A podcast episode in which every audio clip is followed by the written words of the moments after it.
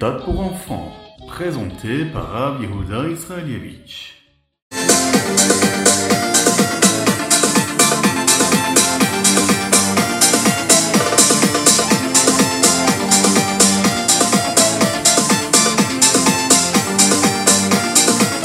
Bonjour à tous, infiniment heureux de vous retrouver pour partager avec vous le Chitatu du jour. Aujourd'hui, nous sommes le premier jour de la Parashat Béchalar, le Zayin Shvat, le 7 du mois de Shevat, et Tafshin Begimel, Shnatakel, l'année du rassemblement?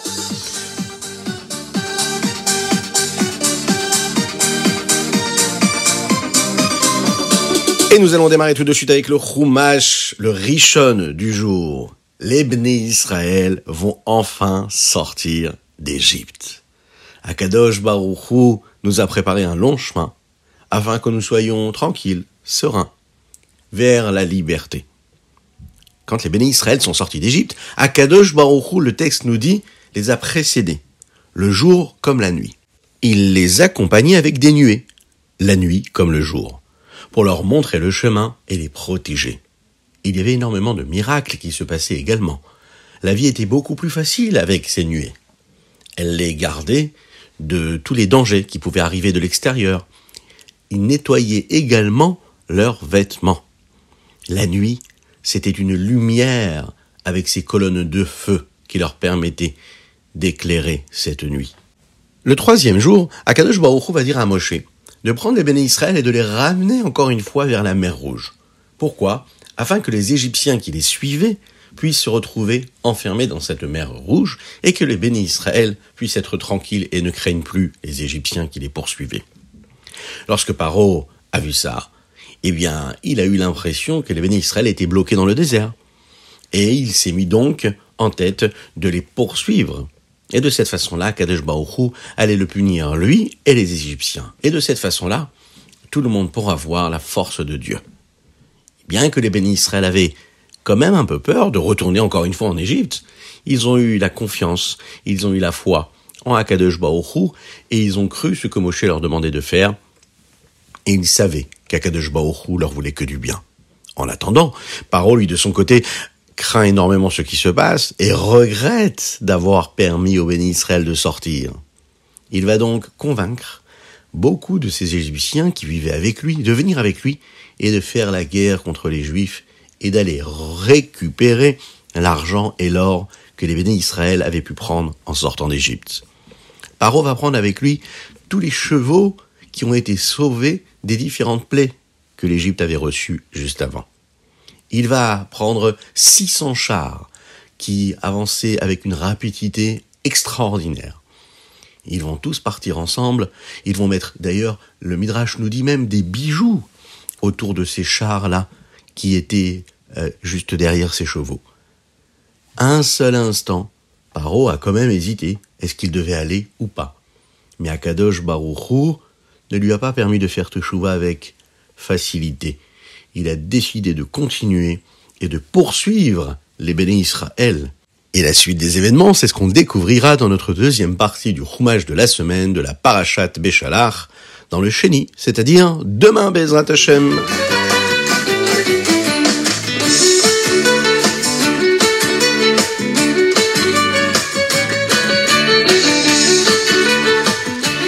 Passons tout de suite au Teilim. Et aujourd'hui, nous sommes le septième jour du mois de Shvat. Les chapitres que nous devons lire, c'est du Lamed Tête au même Guimel. Et justement, dans le chapitre même, le 40e chapitre de Teilim, il y a un verset très intéressant. Il dit comme ça. Nifleotecha ou marchevotecha eleinu, ein elecha. Les miracles et les pensées que tu as sur nous, toi, Akadosh Baruch il n'y a personne d'autre qui peut penser comme toi tu penses sur nous. Il n'y a pas, il n'y a pas de comparaison. Le rabbi Shneon Zalman de l'Iadi dans le Tanya nous explique souvent qu'il faut réfléchir, qu'il faut analyser intellectuellement et penser à Akadosh réfléchir à sa grandeur, prendre conscience de cet extraordinaire monde dans lequel nous vivons, qui a été créé par Dieu. Et la Chassidoute nous explique que tous les miracles qu'Akadosh a fait pour nous, ce n'est rien en comparaison avec ce qu'Hachem est capable de faire. Car tous les grands miracles qu'Akadosh nous fait tous les jours, sont d'une grandeur, d'une infinie puissance, d'une grande force. Il suffit juste d'ouvrir les yeux pour voir combien Dieu est grand. En réalité, face à ce qu'il est capable de faire, ça n'est pas considéré comme grand chose. Mais, quand nous on prend conscience de cela, ça doit nous pousser à vouloir accomplir sa volonté, prendre conscience de sa grandeur, de sa puissance, de sa capacité à nous offrir une vie aussi miraculeuse, des miracles qui peuvent arriver à chaque moment de notre vie, parce qu'on va y croire, parce qu'on va avoir cette confiance en lui. En accomplissant les mitzvot, on se rapproche de cette conscience-là, de ces miracles. Si on est conscient des miracles de Dieu, eh bien, on peut accomplir ces mitzvot, parce qu'on sait qu'on est attaché à lui on accomplit sa volonté. Et quand on se comporte de cette façon-là, eh bien, vous savez ce qu'on fait On permet à Mashiach d'arriver le plus rapidement possible.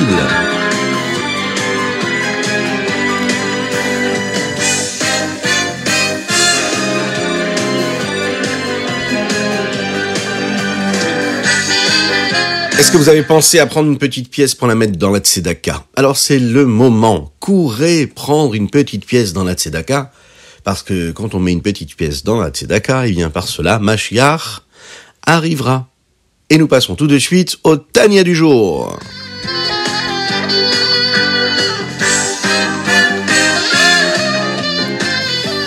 Nous sommes dans la partie d'écouter Amarim et nous étudions ensemble le chapitre 21, le Chafalef, Zain Shvat Shanat Pshuta.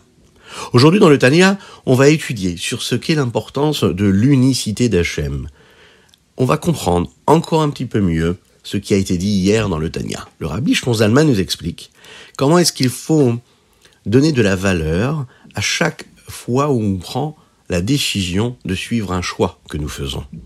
Lorsque nous faisons un choix, nous décidons quelque chose, on le fait dans notre pensée, dans notre parole, mais aussi dans nos actions. On le sait bien, lorsqu'on fait une mitzvah, on s'attache à Dieu. Lorsqu'on fait une avéra, on se détache de Dieu.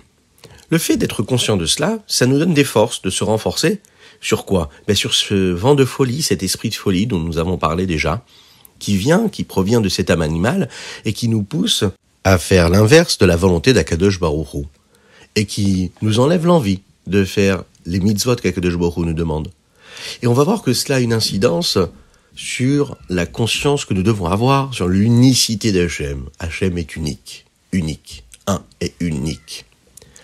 Un homme peut dire énormément de choses, il peut penser à énormément de choses.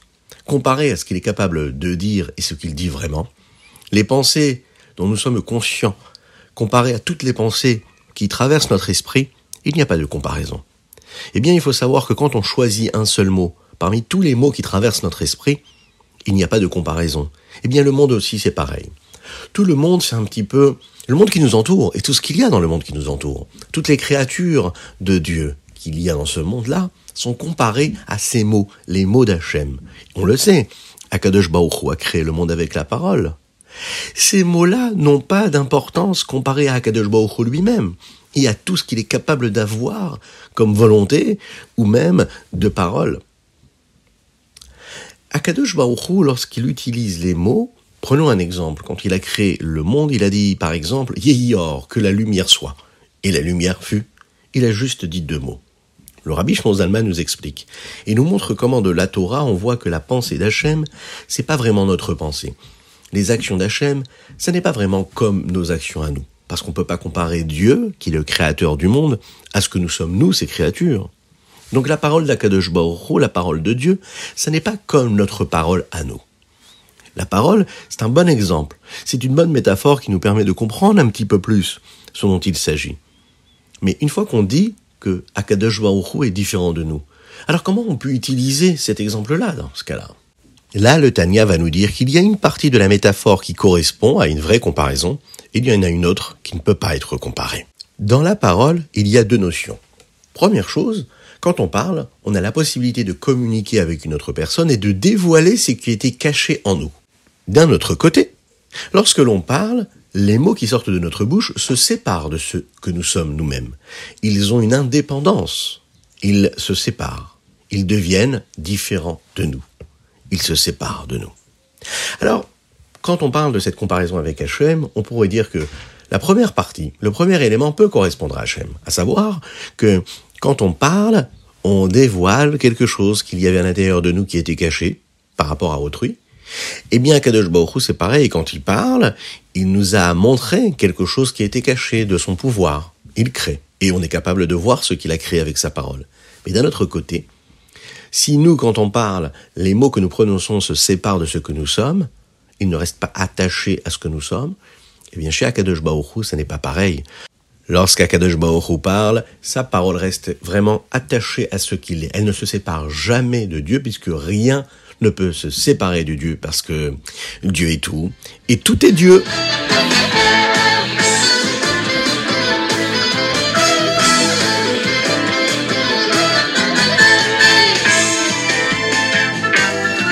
Et nous passons tout de suite au Ayom Yom. Aujourd'hui, nous sommes le Zaïn du mois de Shvat. Écoutez bien cette histoire. Lorsque le Admorazaken avait l'âge de 9 ans, il a étudié les mathématiques, l'astronomie, lui ont permis de comprendre comment fonctionnait le Soleil et la Lune. Et lorsqu'il a eu l'âge de 10 ans, il a élaboré un calendrier de l'année juive pour 15 années suivantes. Lorsque l'Admorazaken avait l'âge de 12 ans, il a enseigné un cours sur Kiddush Achodesh dans les halachot qui correspondent justement à ce calendrier juif selon le Rambam. Ces lois expliquent quand est-ce qu'on doit considérer qu'il y a le renouvellement du mois, que la lune a été renouvelée. Ce sont des halachot, des lois qui sont assez compliquées, et le cours qu'il transmettait devant des personnes qui étaient beaucoup plus âgées que lui, ont fait que les Talmidés, Chachamim qui étaient sur place dans cette synagogue-là, qui écoutaient ces shiurim-là, étaient très impressionnés par ce petit jeune homme-là qui leur enseignait des notions qui étaient très compliquées, que eux-mêmes ne maîtrisaient pas à ce point-là. La Torah nous parle des sujets du monde, à savoir comment est-ce que le monde est régi selon la Torah. Il faut parfois, le Hayom Yom nous dit, comprendre comment le monde fonctionne pour comprendre ce que la Torah veut. Un des exemples que nous donnons ici, c'est par exemple les mathématiques ou les sciences. Afin de comprendre comment est-ce que le calendrier juif fonctionne, il fallait que le Azaken étudie ces sagesses-là. Le rabbi Shimon Zalman, le était un grand décisionnaire, que ce soit dans la partie révélée de la Torah ou dans la partie cachée de la Torah. À savoir, le Shulchan Aruch, les halachot, d'ailleurs, il est l'auteur du Shulchan Aruch que nous appelons Arav, mais aussi du Tanya, qui est cette base-là de toute la chassidoute. Il savait tout ce qu'il fallait savoir pour comprendre la halacha. Voici une petite histoire qui nous est racontée par le rabbi sur cette idée-là. Lorsque le rabbi est arrivé en Amérique, il a découvert qu'il y avait des grandes discussions rabbiniques sur une question halachique très importante, qui concernait toutes les communautés. À l'époque, tout le monde voulait utiliser ce qu'on appelle un micro, un micro pour parler, mais même le jour de Shabbat. Les gens ne savaient pas vraiment comment cela fonctionnait, et donc il y avait des rabbinim qui pensaient qu'on avait le droit de l'utiliser. Malheureusement, il y a des endroits où les gens ne pratiquent pas la religion comme il faut, et qui utilisent cela. Ils ont demandé donc la question au rabbi. Le rabbi a répondu. Il y a des rabbinim qui, eux, connaissent la halacha, mais qui ne savent pas comment fonctionne un micro. Il y a d'autres rabbinim qui, eux, savent comment fonctionne un micro, mais qui ne connaissent pas la halacha comme il faut. Eh bien, moi, je connais les deux. Je peux vous dire comment fonctionne un micro, je peux vous dire aussi comment fonctionne la halacha. Et je peux vous dire qu'il est vraiment interdit d'utiliser le jour de Shabbat pour faire la tefila, afin que tout le monde entende plus fort, comme il faut le chazan, le shalir tzibour, le jour de Shabbat, c'est interdit de s'en servir.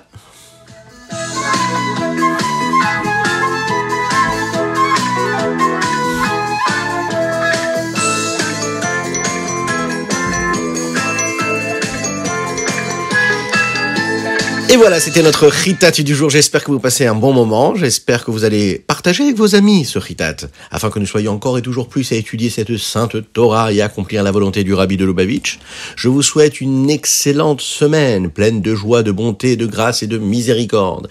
Et une spéciale dédicace aujourd'hui pour souhaiter un énorme Mazal Tov à notre chère Orna Partouche qui nous écoute.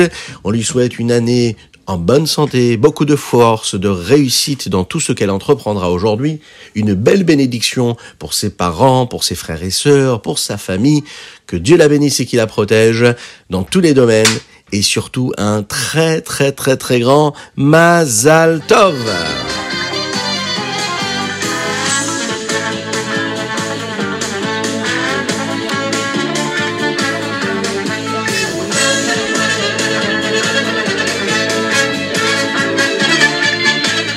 Et on se dit à très très très bientôt. Et n'oubliez pas d'envoyer vos dédicaces sur ritat.fr, ritat.fr. À très très très bientôt.